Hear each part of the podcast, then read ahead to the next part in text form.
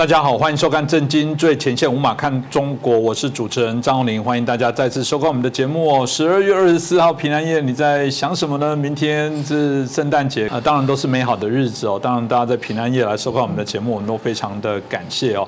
不过，除了想到这个二十五号会想到圣诞节以外，你还会想到什么呢？其实有些在关心啊国际政治的朋友，可能不难慢慢会勾勒起想起一九九一年十二月二十五号苏维埃。社会主义共和国联邦，也就是简称苏联解体的日子哦。这当然对全世界来讲是一个非常重大的新闻。不过那时候真的就是啊，美国跟苏联在军备、在太空各样的一个竞赛，就这么样一个全世界跟美国对抗的强权，一夕之间就崩解了。这到底代表什么样的一些意义哦？特别是呃，最后一任总统戈巴契夫哦，大家也啊，这提了一篇有关是告苏联同胞书哦。我觉得这个值得我们今天就在圣诞夜哦，在平安夜啊，圣诞节的前一刻，我们好好。来探讨这个问题，也许从中可以让我们来反思、醒思一些事情。那我们开心邀请到的是台大政治系的荣誉教授明居正博士，明老师来继续帮我们解析。明老师你好，呃，主持人侯林老师好，各位观众朋友大家好。是哦，老师，我们刚刚提到的一九九一年十二月二十五号是苏联解体哦，那戈巴契夫是作为这个苏联的最后任的一个啊的总统哦，那最后也有发表了一个啊告苏联同胞书哦，宣布这些瓦解。那老师是不是可以帮我们说说明一下？对你刚刚说，对我们的年轻人来说呢，回想起那段时间有点感慨。我的想法跟你真的一样，因为在我们出生，然后到一直成长的大半辈子当中呢，其实大概至少有一半的时间呢，我们真的是看的美苏对抗。嗯，那对我们来说，我们在过去讲过嘛，那中华民国台湾一直比较亲美的，因为意识形态的关系，因为价值观的关系，什么等等，所以我们比较亲美。那么我们对于共产主义呢，我们一直是非常敌对的。然后因为共产主义要消灭我们，那远的苏联不说，近的中共就是我们最大的敌人，所以我们这个印象非常深刻。所以一九九一年苏联崩溃的消息传来呢，第一个反应是不能相信，嗯，对不对？因为当然我们在历史上读过啊，什么希腊、罗马、马其顿这些曾经非常强大的国家，那后来也就解体了。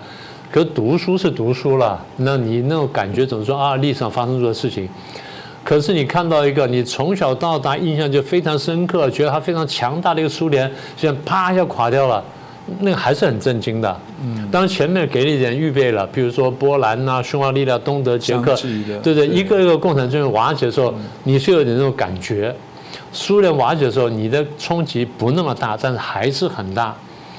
因为毕竟它是一个盛极一时的国家，那从领土来说呢，它最高幅度呢到了两千两百八十万平方公里，那从东到西呢十一个时区，也就是说，那比美国还要再大一些。然后这个，呃，这样说吧，我们从台湾到美国飞到太平洋呢，飞十个时区。是。也就你从东到飞到美国的西岸的时候，你还没还没飞出苏联，飞出当年的苏联，就达到这种地步，所以领土非常大。它比起成吉思汗有没有更大？这个我不晓得，哪天我会去再仔细研究一下看看。但它曾经是一个非常大的国家，这是第一个。第二呢，它的经济也曾经非常强大，号称世界第二或有的时候是第三强权，看你怎么计算。因为它旁边有些附庸国家，什么波兰、匈牙利啊、东德、捷克等等。也是它组成的经互经互会啊经济互助委员会的成员，所以他剥削这些国家，然后这个用不公平的贸易方式呢，去这个我们今天叫割韭菜，然后来供养他自己的经济，所以他的经济实力呢很雄厚。这第二个，第三呢，因为有这军事经济实力，加上自己卖石油、卖天然气、卖矿产等等，所以他其实他有一定的经济实力。但是他把这经济实力拿来做什么呢？大部分不是改善老百姓的生活，大部分呢去供养他的军事力量。所以他的陆军，我们大家印象非常强大。然后他的这个海军非常强大，他的海军呢曾经一度是超越美国的，啊，或者说至少总量上超越美国，就跟今天中共那个感觉差不多。那更重要一点就是，当时美苏军备竞赛，我们在节目上也讲过。军备竞赛到最后呢，最尖端的部分呢，就是核子武器竞赛。除了弹头的大小等等，再来就是这个呃后面的这个飞就是飞弹的部分，也是飞的部分呢，你能打多远，然后再能打多准，这都是竞赛的项目。简单说，核子武器也是一个竞赛。再来就你讲到说，比如登月、登月这个计划或太空计划等等，也是竞赛。那么把这些加起来之后，最重要就是他起来挑战美国，也就是他对美国所主导的国际秩序，他是不赞成的。就是我们前几集讲的，你到底对现存的国际秩序你是赞成赞成的呢，还是反对的？你是要拥护他的呢，还是要推翻他的？好，那苏联是要推翻美国当时所建设的这个国际秩序，所以他是挑战美国的。所以我们活在这个印象当中呢，几乎半个世纪吧。嗯，我们当然那时候其实没 没有活满那段时间，因为苏联的美苏对抗早在我们出生之前已经发生几年了。好，但是我们当时这个前半辈的都在美苏对抗的阴影下过日子，话一点都不夸张嘛。对，我们小时候你大概都还没有了。我们小时候去看电影的时候呢，这电影散场的时候，我们出来唱什么歌呢？反共抗俄歌，抗俄。抗苏联呢？我们小的时候是反共抗俄歌，那你们大家都没经过过了。所以对我们来说，苏联始终是我们心目中的一个重大的敌人。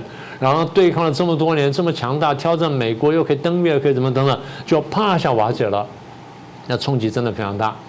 所以从理论上看，第一是啊，苏联这个强国瓦解了；再来就是国际体系的两极体系崩溃了。然后原来的国际秩序呢改变了，改变成什么呢？美国一元独霸的时刻。嗯，所以这就这么大一个冲击。是啊，这真的很多，包含体育的竞争也是。我记得以前在比奖牌数，都是在看美国跟苏联，但其他都不用比了。不过回过头来说，这么大的一个国家哦。突然间的解体，老师即便说过去几个国家陆续有这些内容，不过他还是会好奇那个崩解的原因到底是什么。我想，那我们先谈一下，为什么当初苏联会这么快的在一真真的可以讲说是很快的速度，就突然整个国家体制的部分做一些崩解改变了？是真的非常快。你以国家崩溃来说，它大概三年不到的时间，嗯，上下了哈，嗯，呃，你刚刚讲说会不会发生在中共身上，这我们后面可以谈。不过我一直跟大家讲。我们政治学家始终相信暴政必亡，我们相信人性的光辉最后一定会散发出来，嗯，这是我们确信的。那你说苏联为什么会崩解呢？我们用刚才你说的戈巴契夫这个告苏联同胞书里面的几段话呢，大家讲的最清楚。大概有三段话可以介绍给大家。第一段话，他说：“戈巴契夫啊，当我当国家元首的时候，自己就已经很清楚了，国家情况很不妙。” 这是第一段话，好，第二段话，好，我们苏联什么都多，我们土地比别人大，我们石油很多，天然气很多，从那个时候一直卖到现在还没卖完，还有能力去遏制东欧跟西欧各国的这个咽喉，嗯，所以它石油天然气多，其他自然资源很多，然后我们这个俄国人民的智慧跟才能也不错，好，这这都真的，嗯，因为过去这个。苏联或者俄罗斯呢，传统的这些作家呢，他们也看到这点，甚至法国或者美国一些大的这些学者呢，也看到这点，也都同意这点。那问题是你既然这么什么都这么多，你为什么还不如人呢？戈巴契夫自己讲，我们虽然有这么多东西，但是我们的生活，我们苏联的生活比其他开发中国家差很多，而且越来越落在后面。那原因很清楚。它原因是我们苏联的社会在官僚的命令体制的束缚下几近窒息。嗯，这是苏联最高领导人他自己跟大家讲，我在揭示的时候发现我们社会正在窒息。嗯，哦，很可怕哈。如果我们蔡总统出来讲说我们社会正在窒息，你有什么感想？所以那大家就说，那为什么窒息呢？我们要怎么改呢？对不对？是这个东西，这个很很很重要。然后为什么窒息呢？因为这个体制注定要为意识形态服务，也就是共产党的意识形态，然后注定要承受军备竞赛的负担，所以我们精疲力尽。这他的结论呢，也就是这个戈巴契夫做苏联最后一任总统，他的揭示时候已经看见这点，所以他决定我要扭转这个国家这个民族的命运。那我能怎么做呢？我只能慢慢慢慢开放，因为我开得太快的话，底下官僚不愿意。是。我开的太慢的话，那这问题呢会延续下去。所以我必须开的不快不慢。但最后呢，苏联还是瓦解了。所以，呃，我记得我们过去在节目上讲过一段，就是这个其实准确来说呢，长期来说就是这么多国家、这么多的民族呢，要回应工业革命的挑战。苏联啦、中共啦、东欧这些国家呢，采取了共产主义的模式。但是我们说，共产主义的模式会去回应工业革命挑战，现在证明是失败的。所以中共若照这样走下去，注定是要失败。那什么时候我们不知道，但注定失败。这是第二层理论。第三层理论呢，其实有一个叫做呃国际关系当中有个理论叫做帝国的过度扩张理论。这理论呢，也可以解释苏联为什么会扩张。所以扩张主义会导致它帝国的灭亡这件事情，是不是秦老师也可以再清楚给我们说明？这个理论其实很早就有，其实中国也有类似理论。那时候我们讲说秦啊、汉啊，然后等等这些，我们都隐约讲到，只是讲的没那么明确。这个理论呢，在西方的国际关系史或外交史当中是比较明确的。他们看见几个案例，第一是希腊，嗯，第二是罗马，啊，所以在后来当然看到蒙古，因为西方对蒙古呢其实印象很深刻，因为打到他们家了，所以他印象非常深刻。所以理论的由来呢，往前讲呢可以讲到希腊、罗马，那后面呢讲就讲到蒙古，那现在我们讲的是苏联。那为什么苏联呢的崩溃？除了刚刚前面讲的原因之外，其实另外角度就是帝国过度扩张。我们前面不是讲说苏联领土很大啊，然后经济很强什么等等吗？嗯，其实这每一项呢都可以反映出为什么它可以符合了呃帝国过度扩张理论。第一，我们先讲领土。苏联的领土，我们刚刚讲说两千两百两千两百八十万平方公里，然后呢，它不是一个单一的国家，理论上它叫做苏维埃社会主义共和国联邦。那为什么叫联邦呢？它有十五个加盟共和国，每一个加盟共和国理论上有自己的总统，有自己的宪法，有自己的国会，然后它是因为相信社会主义，所以参加这个联邦。嗯，但它毕竟是苏联的一部分。好。即便叫做联邦，即便是以共和国身份参加的，但这个联、这个这个邦或这个共和国之所以参加这联邦，基本上是被俄国呢用大大俄罗斯沙文主义用武力的方式侵略而得来的。不管是最近这十几二十年的侵略的结果，还是呃这个就是崩溃前了，就是一九七零年的侵略结果。还是说一九四零年代的侵略结果，或者更早的凯撒林大帝时候侵略结果，反正一路上下来就武力侵略结果。武力侵略的不但是得到了土地，而且得到了人民，也就得到了不同的民族。嗯，这些不同的民族呢，它有不同的文化，嗯，不同的语言，不同的服饰，不同的传统，不同的宗教信仰，但是大部分都在大俄罗斯沙文主义底下呢被镇压了，被屠杀了，所以它有很深的历史仇恨。即便在这个一九四九呃四五年到四九年之后，逐步逐步参加了这所谓苏维埃社会主义共和国联邦，但这历史仇恨还在。也就是你共产党残酷统治压力很大的时候，我是不敢爆发的。但你一旦放松了，我就爆发出来。但这隐恨是在的啊，这领土跟民族部分。第二是经济，我们前面谈到说，苏联是曾经是第二大经济体，然后它之所以是第二大经济体，因为旁边有一些卫星国家。这些卫星国家，波兰、匈牙利、捷克什么等等呢？它是因为透过京沪会的一个机制呢，被苏联所剥削。今天俄国跟乌克兰打仗，其实跟那个有关系。嗯，乌克兰参加俄罗斯呢，固然是三百年前，所以当俄罗斯变成了这个苏联的时候呢，乌克兰已经是俄罗斯一部分了，它没什么好讲的。但是当他有机会独立出出出来的时候呢，他毫不犹豫独立出来了，就跟刚刚讲的领土跟民族的仇恨呢有关系。好，那么先回到经济，也就是当时的第二大经济体呢，它是靠京沪会去剥削旁边的卫星国家乃至旁边这些其他的民族呢而产生的结果，所以对他们来说又是另外一项历史仇恨。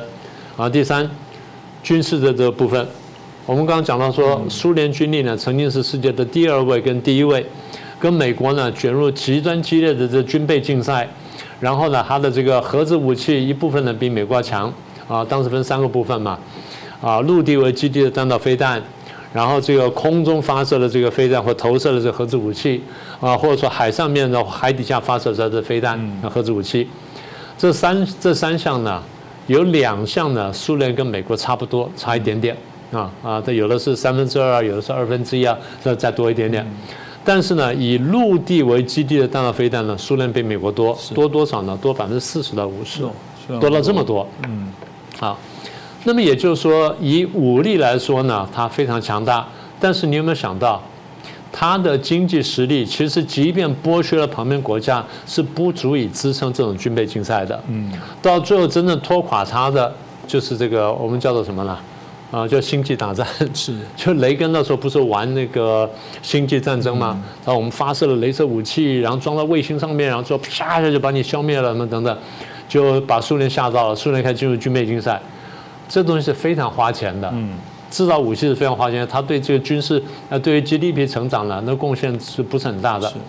所以你投了这么多钱，你去镇压别的民族，投了这么多钱去搞军备竞赛，投了这么多钱去挑战美国，你的综合国力呢，说起来其实没有那么强。然后你又没有办法提供一个公共财，去提供国际秩序让大家来生活。那你要挑战美国，你这困难度是很大的。嗯，我不是说不可以挑战国际霸权，国际霸权是永远会被挑战的。问题是你能不能取代它，能不能提出一套东西去取代它？提出到什么东西呢？作为世界霸权呢，第一，你综合国力要比较强，也至少一对一来说，你可以打败别的国家，不管是不是真打，但人家相信你可以打败我，我就不敢随便动你，我就要接受你啊。这第一个，第二。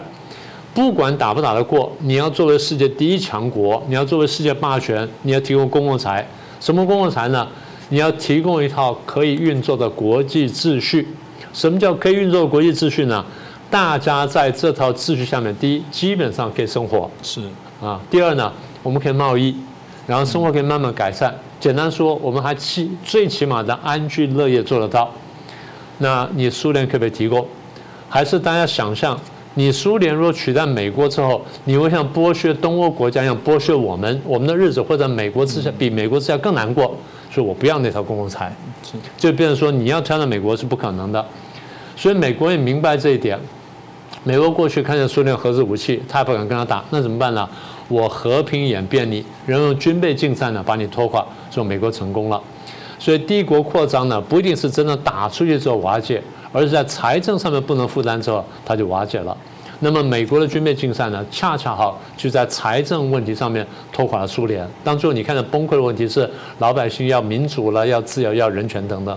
那是表面理由，但对国家来说呢，财政不堪负荷才是最核心的原因。是这个部分，老师一谈，我就想到普丁哦，现在大家所看到的部分，感觉就在走以前苏联最后要瓦解前的一些状况。所以老师这样说起来很怪，普丁是不是开始在走回原来苏联的老路，甚至有可能下场会走到这样子？其实我们现在看是有点像的，嗯啊，当然第一就是我们先说普京个人野心很大，我们都已经看到了。那他上台，他是两千年上台嘛，要九九年最后最后一两天嘛，然后两千年就正式接位。接位之后呢，我当时一看，我就我记得我跟你讲过，我说，哎，他怎么看着像个年轻的沙皇？然后身体很棒，然后又锐意进取，然后又头脑聪明，手腕高强等等，然后正好运气又很好。他上台之后呢，石油跟天然气价格慢慢开始上涨。上到百分之十、百分之二十、百分之三十一路上来，所以当它这个石油跟这个天然气的国际价格上来之后呢，俄罗斯的国家财政就大为好转，跟这个那个叶尔钦时候呢就完全不可同日而语，所以他自己很得意，他说我们现在财政情况好很多。那现在可怕就是，如果说他那时候真的想清楚了，顺着戈巴契夫当年路一路改下去的话，今天的俄罗斯呢？惊人呢，他有这种条件是吧？他如果开放跟国际竞争的话，那不得了，那是有很好条件的国家。但是呢，他的想法不一样，他好像还在缅怀过去苏联的光荣，他在追求那套东西。而有趣的就是，其实这些苏联的前苏联老百姓，今天的俄罗斯老百姓呢，很多人呢也不能忘怀当年苏联的光荣。虽然在苏联生活底下非常痛苦。但他觉得有个国国家光荣可以投射那光荣到他自己身上去，所以他觉得可以接受。普京看准这点之后呢，他把这两者结合起来。所以普京上来之后一直在对外用兵的，他打过这个他们内部的车臣，然后又动过这叙利亚，然后又打过什么伊斯兰国，然后什么等等。在两千零八年的时候，他打过乔治亚，差点灭国。然后在二零一四年呢，打了克里米亚。二零二二年他是打乌克兰。所以说他不断用兵，为什么国际这个国内声望这么高呢？因为第一呢，他财政还不错，呃，这这些年财政不错，所以老百姓支持他。第二呢，有相当一部分老百姓，就像我们刚刚讲的，缅怀过去苏联时代的国家光荣，而普京的这种对外扩张跟这种侵略呢，好像符合他们的期望，所以普京声望是高居不下的。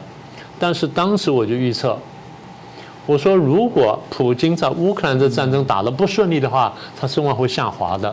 这是所有国家战争英雄最后的下场。嗯，你打了英雄都非常好，你一旦打输之后，你就什么都不是了。呃，这种事情我们看太多，我就不举例子了。那么，普京在打前面几场战争的时候都没什么问题，但打这场乌克兰战争，当时我们就预测一点：你的财政是否能够负担？你能打多久？嗯。从二月打到现在，他差不多十个月了吧？是啊，将近十个月了。我们先看见俄罗斯的这财政出现很大的困难，然后被这个各国呢，现在用这各种 SWIFT 各种办法去封锁它，金融封锁它，它现在面临非常大的困难。所以我们现在预测它的财政是很难支撑下去的。同时，它的军力呢，它的这军火库呢，恐怕也没法支撑，这两者相关的，也没法支撑这边长期的战争。所以，如果是这样的话呢，它的下场是很危险的。更何况，我们一直在讲，他在打这乌克兰的时候，他挑战现存的国际秩序，挑战主流的价值观，挑战欧美主流国家。那你觉得说大家能容忍他走到这一步吗？这就是我对他比较不乐观的原因。嗯，老师谈到这个违背这个国际的现在主流的趋势，然后挑战国际的这秩序，然后对于国际的这些所谓的各个国家的各种不同政经层面的这种，又透过他的力量来做这些影响。这另外一个，我就想到，那就不就是中国吗？中国看起来似乎也同样在走这条路，哎。对啊，这个说起来其实。大家慢慢就看到这一点。你我们开头不是讲说这个帝国扩张论嘛，或者过度扩张理论吗？有趣的是这几年来呢，帝国过度扩张理论呢，在中国大陆学界当中呢，有相当程度的风行。有不少大陆学者呢，一直在鼓吹帝国过度扩张，帝国过度扩张。但他们讲的话呢，不是警惕中共自己，他们讲的话呢，用来讽刺美国。啊，你美国手伸的太长了，你长臂管辖，你管这管那，所以你过度扩张了。美国有没有过度扩张了？我们将来再来讨论。我们今天谈的就回应你的问题：这个帝国过度扩张理论是不是能够解释中共今天的情况？我们来详细解释一下。第一，我们提到，你如果说真的要对外扩张干什么？你的财政必须要相当雄厚。嗯，你说中国大陆财政很不错啊，是前几年很不错。嗯，前几年很不错，这几年呢出了一些问题。第一。你把香港搞垮了，香港原来是提供金蛋的金额，现在你把香港搞垮了，你要负回过头去负担香港的这个财政，所以一进一出呢，在香港那边已经是负数。是。第二，这几年呢，你又搞国进民退，那本来呢，大陆的是民企对经济贡献了超过百分之这个六十六、百分之七十，然后外企贡献了超过百分之四四五十，国企是赔钱的，所以这样加起来百分之百。现在你搞个国进民退，你把赔钱的推上去了，把赚钱的打下去了，那这个财政一定很危险。这第二个，第三呢，这么三年下来的清零风控，大家看见大陆经济已经严重下滑，也影响到了国际的这经济。所以第四呢，具体来说，如果经济开始倒退的话，民生开始倒退，民生如果倒退的话那，那社会呢不满怨气就比较重。所以我们一直提提醒大家，不要看他今天表面控制的非常严厉，但实际上内部呢民怨沸腾，大家不相信。好了，四通桥上挂一个这个东西出来，哇，大家就开始传，你把它封了。好，你一弄学校，大家给你来个白纸革命，你说把这个学校封了，那个学校起来，那个学校封了，这封了起来。嗯。所以现在我们看见什么？这就我们不断的跟大家讲，中国大陆社会呢民心的思变，暗潮汹涌，民怨沸腾。那你一个办法就是，你去疏解它。我真的开始慢慢开放，让老百姓批评，然后对的我就改，错的我就来解释。就他不是，他回去共产老套呢，不断去收紧，不断收紧。老百姓觉得说生活不方便，民生倒退，就是在在各方面呢，你要控制我，不让我说，不让我行动，我做生意都很难做，思想上呢也不让我去想，所以大家觉得什么？压力锅的压力越来越大。这是国内的部分。国际的部分呢，你在建军备战，那没关系啊，各国都建军备战。但你的建军备战如果威胁到别的国家安全的时候，大家想法是不一样的。好，这第一个。第二，你把香港给破坏了，大家觉得啊，你不信任、不信用、不守信用，你说谎。南海岛礁的部分你不守信用，你说谎。然后对台湾你又去威胁，你也不守信用，你说谎。所以国际社会认为你就在破坏国际秩序，你挑战我们。然后，呃，俄罗斯去打乌克兰，你又去或明或暗支持他，所以你就坐实了我们对你的看法。那这下怎么办？那你说啊，他这样都还没有过度扩张啊？哎，不，还有另外一块，你的一带一路，大家现在看见你在搞债务外交，那现在有两个反弹。第一个反弹就是这些国家呢，因为被债务捆绑，它受不了了，开始反弹了啊，斯里兰卡啦或非洲某些国家开始反弹了。最简单的办法就是要求你，这个呃，勾销财务，勾销债务，就是我欠你不管是一百亿、五十亿，你全部勾销，这第一个。第二，减免啊，简单的部分。第三呢，或者至少你降低利息，也就是重新我们来谈判啊，这是轻的反弹。重的什么呢？强国开始干涉了，一带一路一推出来，我们就讲。大概至少有两到三个国家的反对，北边的俄罗斯会反对你，南边的这个印度跟美国呢会来反对你。那现在都出现了，所以“一带一路”呢，这个是第一个案例。第二案例呢，大家可能不知道，中共在海外呢秘密经营一些基地，比较明显，大家看见是这个在非洲的这吉布地，但是在吉里巴斯各个地方啊，实际上建立一些基地，它跟缅甸啦、跟泰国呢都有不同的合作关系。基地有的大，有的小，然后有的有的这个驻军多，有的驻军少，但是他多出了钱呢干什么？这些事情呢，其实你的国力就要向外投射。问题是你是不是能够负担这东西？嗯。第三，我们过去节目讲过的，你在太平洋岛国，你也在搞这个国家，然后你也得投钱下去。第四，在国际组织上面去渗透、去破坏、修改这个国际规则，对你有利，这些呢都是过度扩张。最后一件呢，就台湾。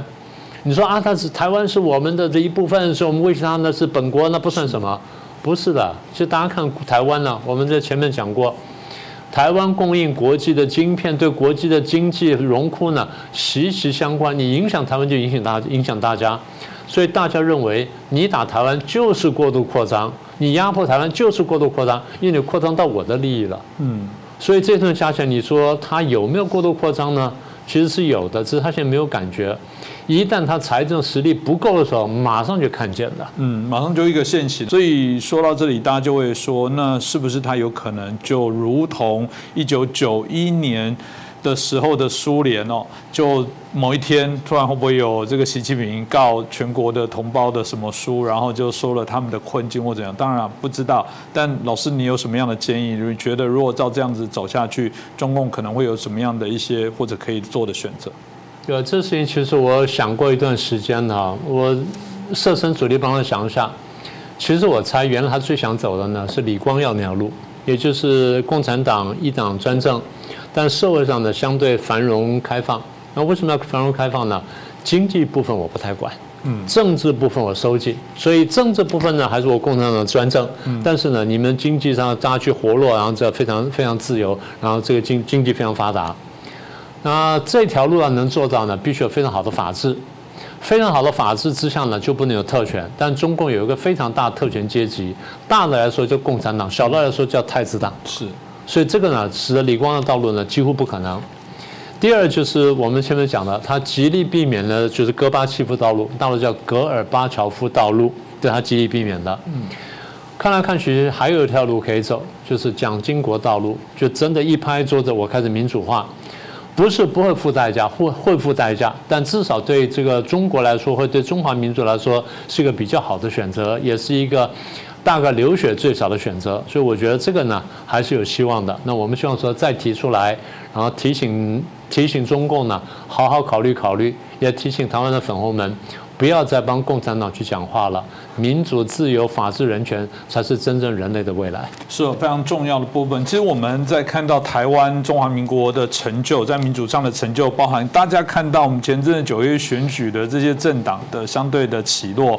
这在台湾大家已经是非常像吸呼吸一样的正常，没什么。你有看到台湾节目结束之后，我们荧幕变黑白，然后开始祷告？没有，我们也是有些人当然很开心，有些人可能擦干眼泪，其实不会绝望，然后会检讨，然后希望下次更好。我必须说啊，要不是中国的因素老是在捣蛋，其实在台湾这些。起起落落，我们真的觉得没有什么样的影响，所以通过今天的佳节的日啊日子哦，我想谢谢明老师，谢谢，也带来一个一九九一年十二月二十五号苏联解体的这件事情。当然，在当下当时他们觉得也许是一个机会，是个礼物，但显然这些事情不是解体之后事情就解决，还有很多事情要做。这个同样来投射在中国也一样。中国要做民主化的过程当中，显然也还有很多事情都必须要去做一些思考，更何况他现在离那一步还有点距离哦。但我们会继续努力。那今天也感谢明老师哦，啊带来啊这一个啊戈巴契夫啊高同胞书的这些内容，也让大家可以啊投射在我们现在所发生的现今的一些国际时事，可以来做一些对照了解。那当然一样，还是祝您佳节愉快啊！希望大家啊在隔年呢，我们都会有一个幸福美满的一年哦。再次谢谢老师，也感谢大家的收看。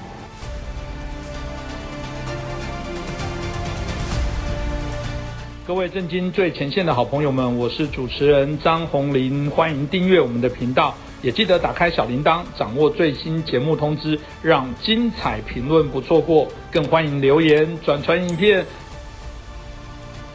大家好，欢迎收看《震惊最前线》，无马看中国，我是主持人张宏林，再次感谢大家收看我们的节目哦。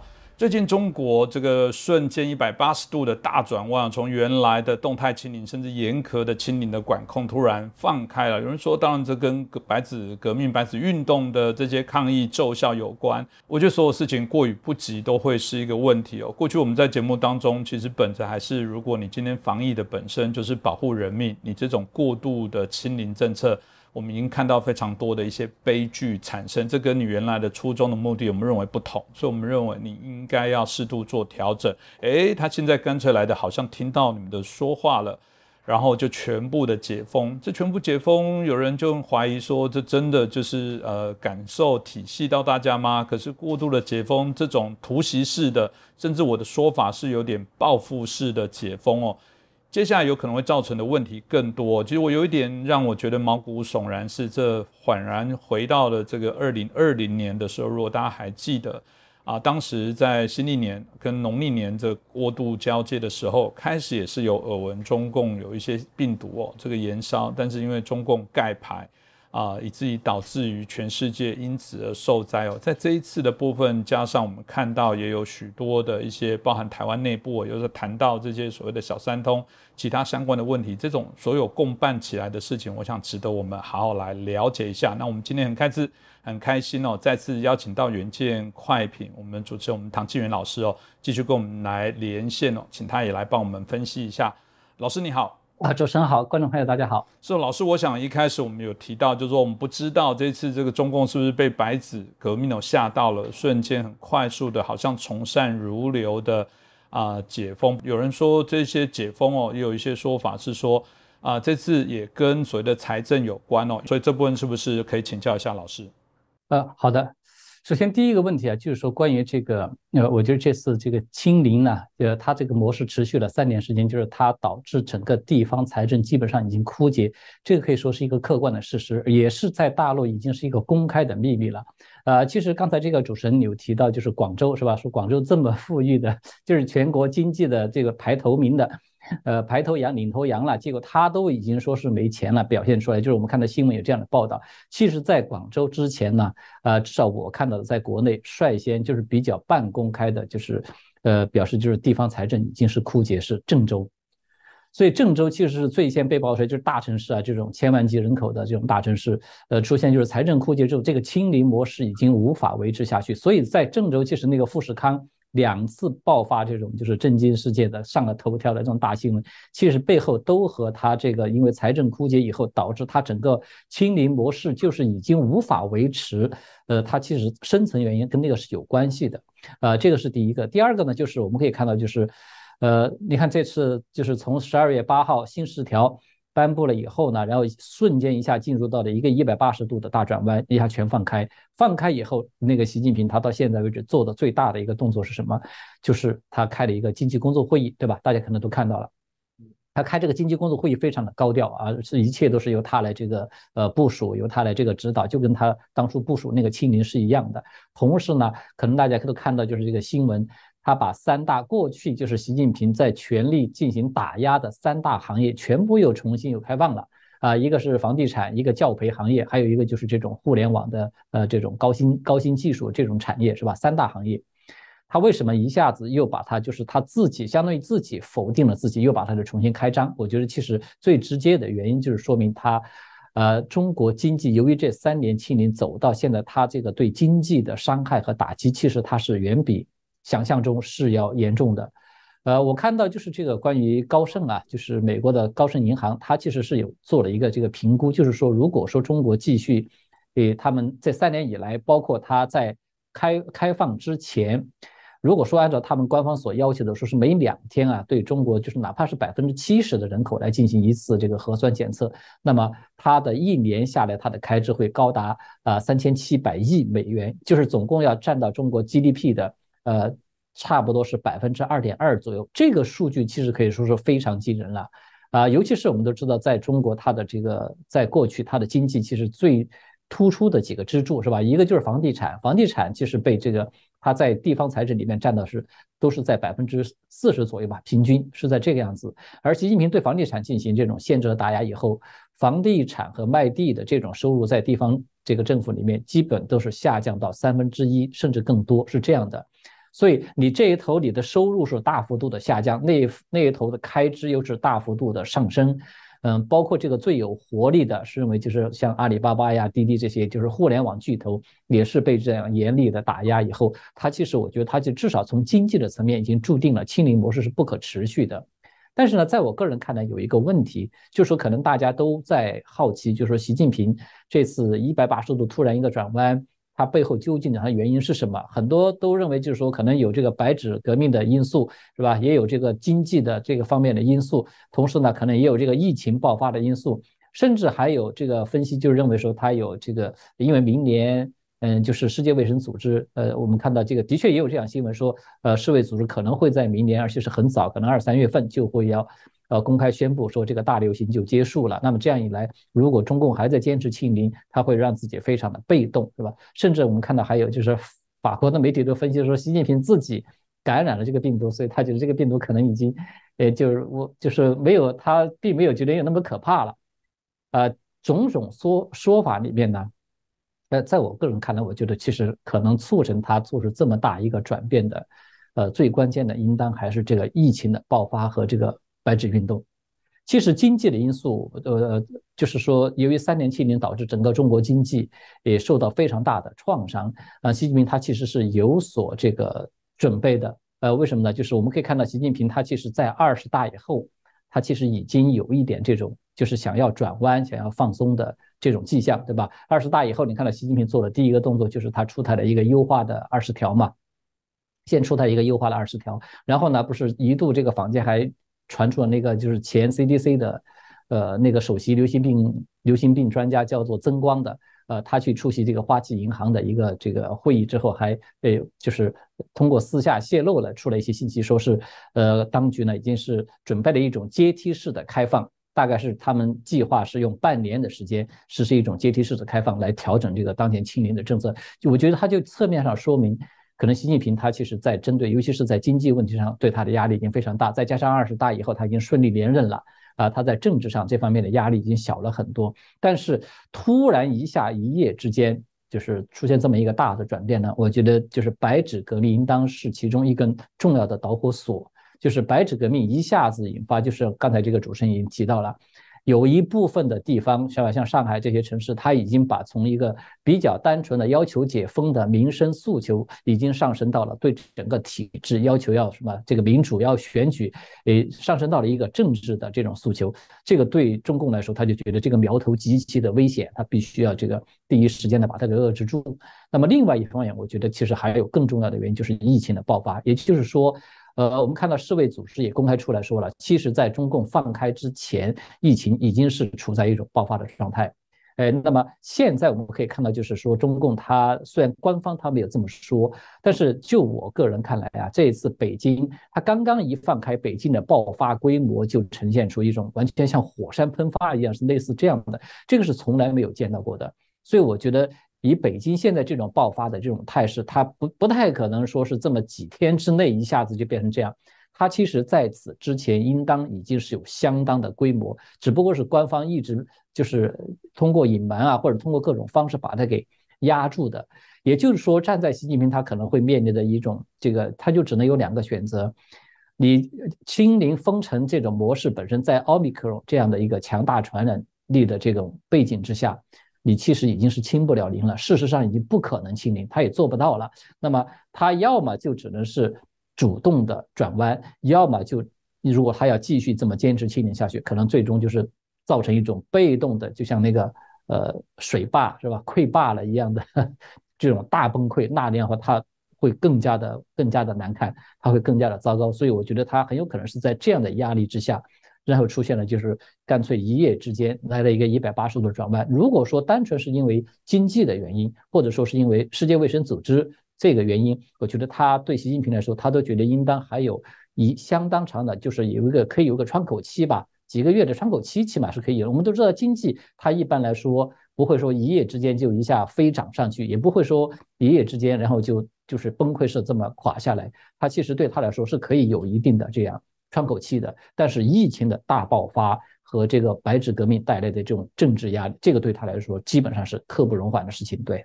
那这部分当然回到呃，我们看到现在病毒株，因为全世界经过了这么多轮的一些变化之后，有产生许多的一些新型的变异株哦。其中有一个大家谈到的是啊 BQ. 点一哦，那或者 BQ. 点一点一的这样的一个病毒株。所以是不是真的像老师所说的，现在中国看起来只会更严重的蔓延，而且有可能有产生更多的一些啊我们谈到的变异株的状况？老师怎么看待现在这一波的一些疫情的发展呢？啊，首先第一个，我觉得就是这个产生新的变异毒株的风险可以说非常高。呃，为什么呢？就是呃呃，其实就以我个人在这个医学上面，我多多少少是有一些医学的背景啊，可能呃，那么我比较了解，就我所了解到的，在这种以北京或者是中国大陆这种规模的爆发。那它这种爆发的规模达到什么程度呢？就是以我们现在所知道的，北京他们自己，就是我们看到有一个这个大数据的专家是吧？他用这个发烧这样的一个关键词来进行这个搜索，呃，来然后来进行一个评估。你可以看到，如果按照他这样一个评估的这个可以粗略的估算的话，北京几乎是在两周之内感染的人口就已经超过了百分之五十，呃，到接近百分之六十，是这样的一种规模，也就是说一千多万人了，差不多。那么在这样的一种情况之下，它就会带来一个非常严重的问题，就是站在医学的角度上，就是我们都知道，现在这个奥密克戎它可已经说是大概演变出来是三百多个这个它的分支，就是已经是一个大家族了。那么现在在中国大陆所流行的这个毒株呢，啊，它有好几种，是吧？至少是就是比较主流的，在这些大城市，比如说重庆、成都，还有广州，还有北京，还有东北，是吧？就是现在就是呃。比较突出的感染比较高的这几个地区，他们的毒株全都不一样。那么像这种规模性的这种一个大爆发，在很短的时间之内一个大爆发，它会带来一个非常严重的后果，就是很多人很有可能他会同时的感染不止一种病毒株。那么啊，他如果一旦出现了这种就是同时感染两个以上病毒株的时候，他就有可能在他的体内出现这种不同毒株、不同病毒的这个叫做基因重重组。这种一旦发生基因重组，它就有可能会产生变出变异出一个新的病毒出来，这种概率我就是非常高的。呃，像这个刚才这个主持人你提到的，就是这个 BQ. 点一，还有 BQ. 点一点一，是吧？就是坊间把它取了个名字叫做“地狱犬”的，就这个病毒。其实就这个病毒本身，我觉得它。已经透露出来一些信息，在我个人看来是令人不安的。呃，为什么呢？就是至少到目前为止，我们看到这个 BQ. 点一点一吧，就这个地狱犬，包括这个它的上一代就是 BQ. 点一的毒株，在美国现在已经是占了主流。呃，按照这个美国官方的这个宣布说，已经大概是百分之五十到六十的感染者都是这个毒株了。它的其实感染的面是相当广了啊，所以呢，对它也有了一些初步的了解，就是发现这个毒株呢，呃，它就是。它拥有了更加强大的传播力、感染力，同时呢，也有了更加强大的这种免疫逃逸的能力。但是呢，到目前为止，暂时没有发现说它的致病力，也就是说它的这个致死的这个呃，就是致死的这个比例呢，有明显的上升。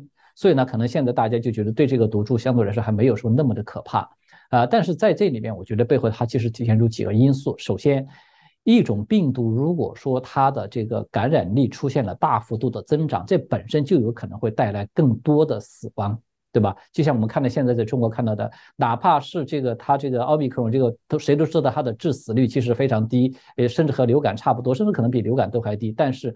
它的传染力太强，它会在很短时间之内造成一种爆发性的感染，那么它就必然会带来就是对医疗资源的挤兑。所以很多人他其实不是死于这个病毒本身说是多严重，而是死于医疗挤兑，尤其是对这些老年人和小孩儿，是吧？这个都比较免疫力非常弱，同时又可能有一些基础病的。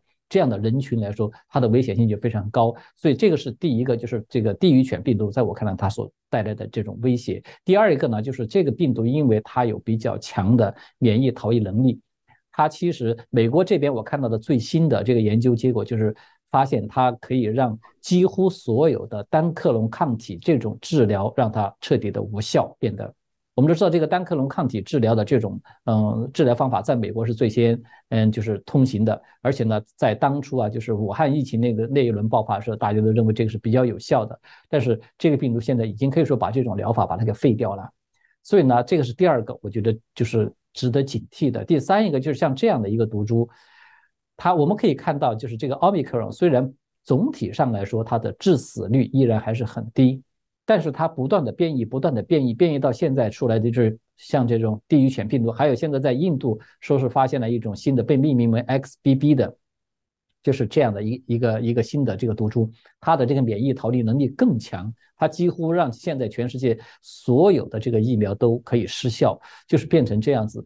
那么你就会发现一个问题，就是说这样的一个毒株，它现在演变，它在基本上致病力大体保持不变的情况之下，它的传染力和它的免疫抗抵抗能力、免疫逃逸能力却还在不断的在加强。这个趋势，它反映出来这个趋势，我觉得这是不能够让人掉以轻心的。所以从这个角度上讲，我们绝对没有不可能说是对这个这个 BQ. 点一也好，或者说是 BQ. 点一点一这样的一些这个毒株，就认为说啊，它好像致死率没有说这么的高，好像我们就可以对它掉以轻心。我觉得我不这么看，这是第一个。第二个就是刚才提到的，在中国大陆现在这种规模的爆发之下。你很难说，中国现在自己官方也承认说，这个 BQ. 点一点一已经在中国有出现了。虽然官方他说这个数病例数非常少，呃，但是我觉得首先官方中国 官方的数据它首先不太可信，是吧？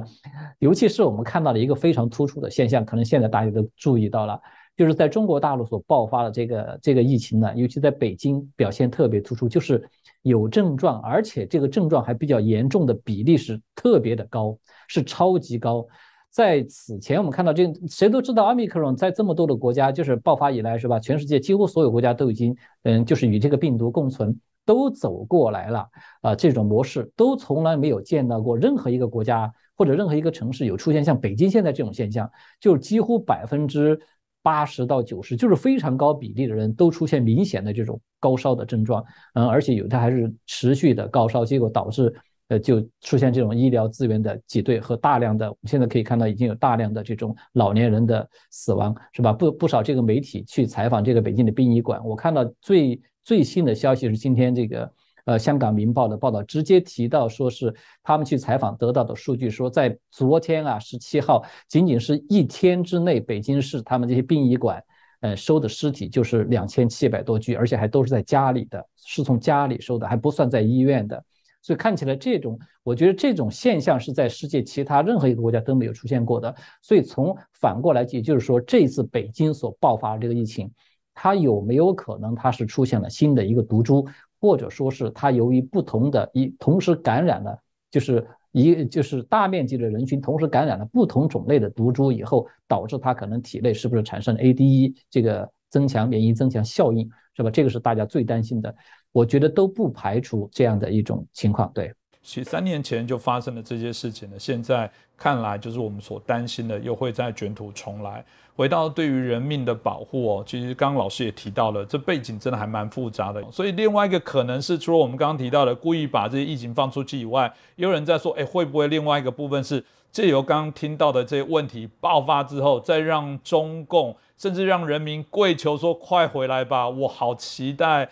过去这样的清零，突然我怀念了，虽然不自由，但是我没有生命的威胁。我不很清楚，有人在猜说会不会在春节前，反而借由这一波啊，故意放开，让你我就不管你，然后就看这种所谓的之后，人民反而这个害怕之后，再赢回中共，再做更高压威权的统治哦。我不确定会不会有这样的可能呢？请教一下老师。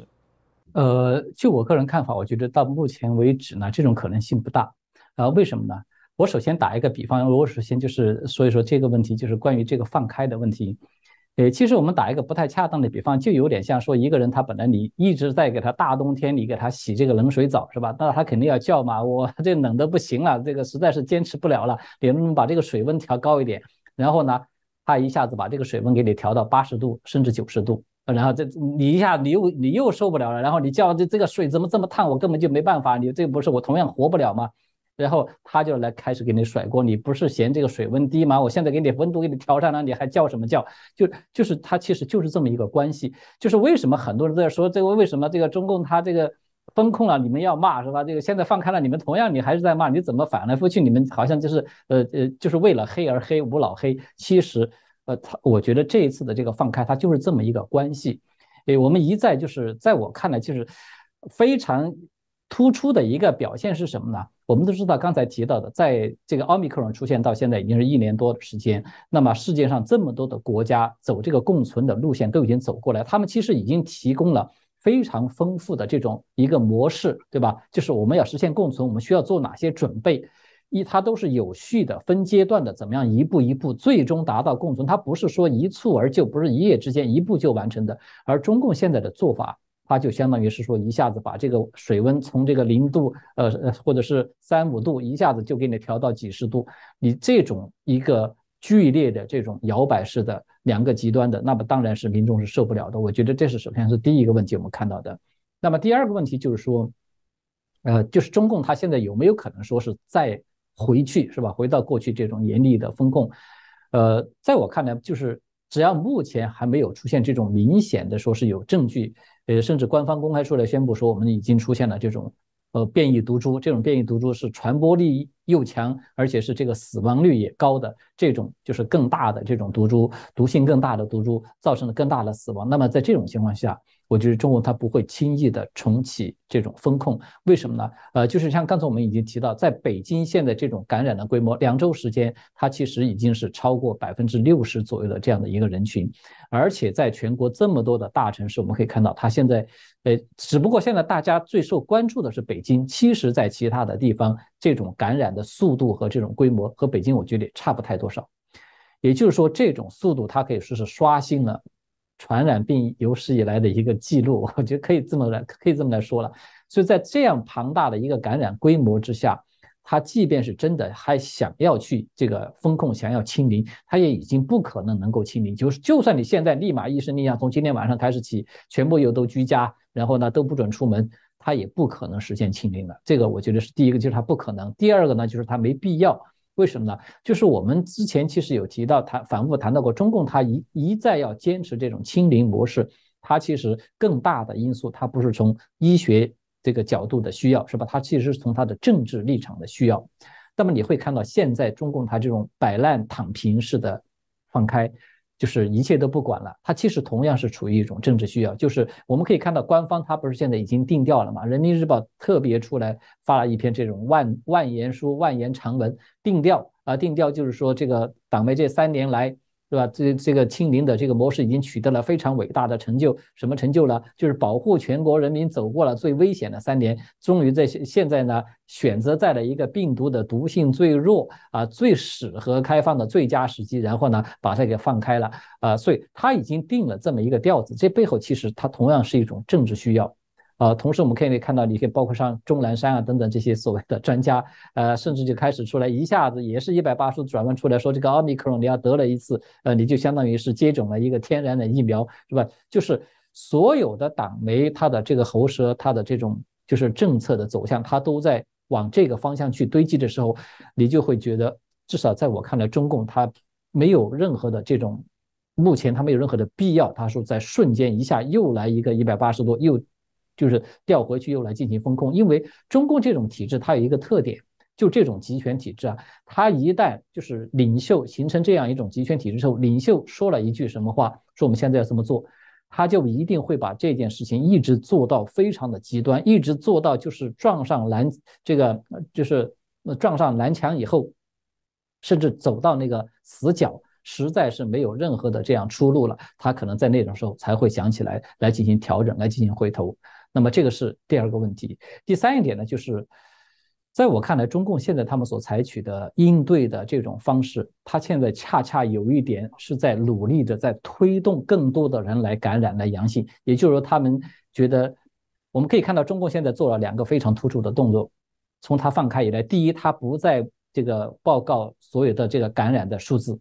第二，更重要的是，他现在不再报告任何死亡的病例，他哪怕是一例他都不报。谁都知道北京现在死了多少人，连党媒自己公开的都宣布说，他们有那个人民日报的记者是吧？有名有姓的，他们就是官方媒体自己都报道了，因为这个感染以后死亡。他现在这个官方他死亡病例一例都不报，他为什么？我觉得其实说穿了，他就是一个一个意图，他就是不准备去采取任何的这种措施来把这个压低曲线。我们都知道。呃，国际社会的与病毒共存，他们其实一个根本的原则，就是要通过这种对，就是疫苗啊、治疗药物啦，还有各种医疗资源的这种调配，来尽最大限度把这个爆发高峰的曲线把它压平，把整个爆发的过程把它给拉长，对吧？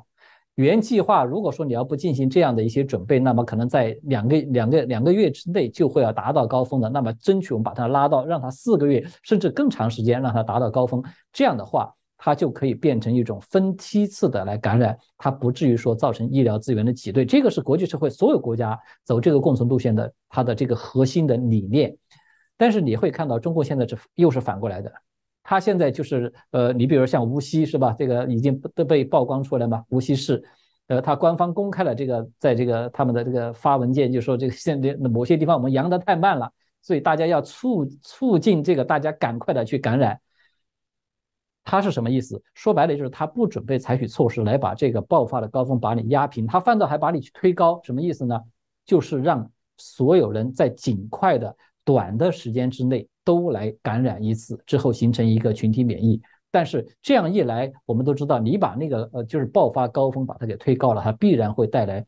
医疗资源的挤兑和这样很多这些弱势群体的他们的死亡，比如说北京这样老年人的呃这样的死亡，所以它可以就是一个呃必然的一个结果。但是你会看到官方他根本不在乎的，就像刚才这个主持人你已经提到，我觉得这个是个非常关键的问题。首先，第一，中共这种体制，他对死多少人本来从来他们都是不在乎的，是吧？当初这个大饥荒死了几千万呢，他都觉得这个不是个什么大不了的事儿。同时呢。啊，现在他又有这个非常好的甩锅卸责的借口。你看，不是你们要开放吗？你们还上街游行喊着叫着要开放，我现在就开放给你们，那这个后果你们就要来承担了。官方不是有这么一句话吗？说是从现在开始起，你们每个人都是你自己健康的第一责任人。什么意思？意思就是从此以后，你的你的生死是吧？你的这个呃一切都要由你自己来负责，这就是你们自己要的。他有了这么一个非常好的就是推卸责任的借口以后。在这种情况之下，你这种再死多少人，通过这种感染爆发高峰，他觉得不是对他来说一点都不重要。但是重要的是，他可以通过这种方式，一旦获得群体免疫，赶快在这个两个月或者三个月，他们计划就可以这个经济全面的复工，赶快把他这个已经快要崩溃的这个经济赶快把它稳住，是吧？其实核心还是稳住他们自己的统治的这个根基，对。是的，听完刚刚老师的这些说明哦，真的中国常常不把人民的命当命哦。我自己觉得这最后的防疫有点像是这个烟火式的收尾哦。什么叫烟火式的收尾？虽然很灿烂，但烧的都是中国的人民哦。其实看了还是觉得非常的让人不管是不忍跟愤怒，就真的是一个不负责任式的这些解封的一些方法哦。当然，呃，虽然看起来中共有可能不会做一些紧缩，或者啊，如他自己号称的哦，所有的部分就是慢慢都在掌控之中哦。不过，另外一个指标值得我们来观察的部分，是我们看到美国或者是德国驻中国的大使馆却停办了这些签证哦。这停办签证的过程当中，当然让大家。啊，会非常的好奇哦，是不是他们在第一线得到什么样的一些资讯呢？为什么会做一个比较严厉的紧缩？这个是不是有一些值得我们关注的事情？可以请教一下老师。呃，首先第一个，我觉得就是你会看到美国也好，德国还有包括日本，我觉得还有好几个国家，他们现在都开始就是停止了这个签证的业务。它，我觉得这背后可能有两种因素。第一个因素就是这些国家不排除他们可能在，因为他们都有他们自己的情报的一些这个搜集的这个渠道。不排除他们可能已经了解到了一些令人非常担心的，呃，不太好的这种现象，但是他们又不方便明说，所以呢，他们只有采取这样一种方式：我先把这个签证停了。目的是什么呢？当然是防止这些这些就是国内的这些感染者这么一个大爆发，是吧？他们可能把这种疫情又带到国外来，因为我们看到可以看到，无论是日本啊，还是欧洲，还是这个美国。现在经过多轮的，就是跟这个奥密克戎的共存的这样一个模式走下来，已经基本上是处在一个相对稳定的状态了。在这种情况之下，如果说北京这边弄出什么，呃，就是非常奇怪的这个新的变，比如说变种的病毒，或者是呃出现就是一些幺蛾子弄出一些东西来，再扩散到其他的国家，对他们来说，当然他们是呃是要就是非常警戒、非常警惕的。呃，这个是一个因素。那么另外一个因素呢，就是刚才我们说的，它可能，呃，对中国现在这种规模的大爆发，因为它没有先例，所以这些国家他们其实不管是哪怕是美国，可以说这个在医学这方面非常的发达了，但是他都觉得非常的担心，他们心里都没有底。为什么呢？我说没有先例，就是因为中国这现在这一轮这个疫情的爆发，它有两种形态，都是过去从来没有过的。一个就是在此前它放开之前实施了三年的清零，这种清零长达三年的清零的模式，这个在过去人类的这个就是传染病的防疫的这个历史上是从来没有过的。所以这么长时间的清零，它会对整个这个呃病毒的流行会。带来什么样的这样的影响？很多的这个其实专家，很多国家他其实并不是那么就是清楚。那么定第二个问题就是说，呃，在这样一种就是清零了三年以后，然后中国政府实施了一种在没有任何保护、没有任何准备的情况之下，然后把它突然一下给放开，全面的放开。在我看来，唯一可以与这种态势来就是有点类似的，就只有朝鲜。我们也知道，朝鲜是因为它是因为穷嘛。朝鲜确实，它也没有什么药，没有什么疫苗，也没有什么这个太多的什么呼吸机啊什么的，所以呢，它也就基本上只能就是这么就是赤膊上阵来这个抵抗这个这波这个疫情的感染的高峰。但是呢，朝鲜有一点，首先朝鲜的人口基数小，朝鲜总共全国也就才两千多万人，和一个上海市差不多少，是吧？它所以而且它的这个人口的这个密度比中国平均来说是要呃是小了很多的。第二个呢，朝鲜它在此之前并没有实施像中国这么严格的这种清零的呃这种过程。这个清零的过程，它其实就有点像是于我我一再说，它就有点相当于是筑坝在拦截那个洪水，它把那个洪水其实是蓄的越来越多，越来越多，在这种时候，它突然一下开闸泄洪。所以朝鲜在这点它还比不上中共。也就是说，中共无论是它此前的清零的模式，还是它现在这种。溃坝式的这种摆烂的、摆平的这种放开的模式，都是没有先例的，没有先例可以参考。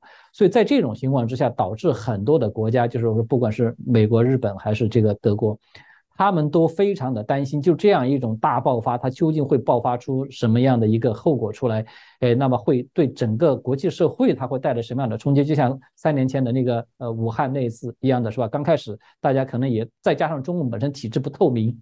你很有可能已经出了问题了，但是呢，你不透明，你又隐瞒，那么让这些国家他们都搞不清楚啥状况，最后就受到受害这么的呃严重。而且这次第三个就是我们还看到，刚才也提到了北京，是吧？这个疫情的确出现了一种反常的，就是从来没有过的。呃，为什么北京这个疫情就这么的严重，死死亡的人数就特别的高？症状表现的普遍也都非常的重，这背后是不是有其他这样的一些原因，都很难说。所以我觉得可能是这几大原因吧，把它综合起来，可能导致这些国家，我不管三七二十一，因为吃了一次亏了，已经三年前，所以现在我先把这个国门，先把这个闸门先把关住，是吧？我觉得可能是这个原因，对。今天非常谢谢我们唐继元老师哦带来这么精彩深入的分析哦。其实我们真金最前线非常要谢谢这些老师们，常常都愿意跟我们来联网来做介绍。像继元老师自己有个远见快评非常好评的一个节目哦，呃，其实有非常多的粉丝，可他还是愿意呃无私的到节目当中来分享他的第一手的资讯内容哦，这我们非常的感佩。我们也希望我们在这领域的这些朋友。我们常可以再更用心提供更好的一些节目给大家。如果大家喜欢我们晋元老师的节目，也欢迎大家可以去订阅远见快评的节目的啊收看哦。那今天再次感谢老师，也感谢大家的收看。谢谢主持人，呃，非常荣幸啊，就是能够和大家在这一起坐坐在这里一起来就是讨论这个大家都非常关注的一些问题，也非常谢谢大家的这个支持，对。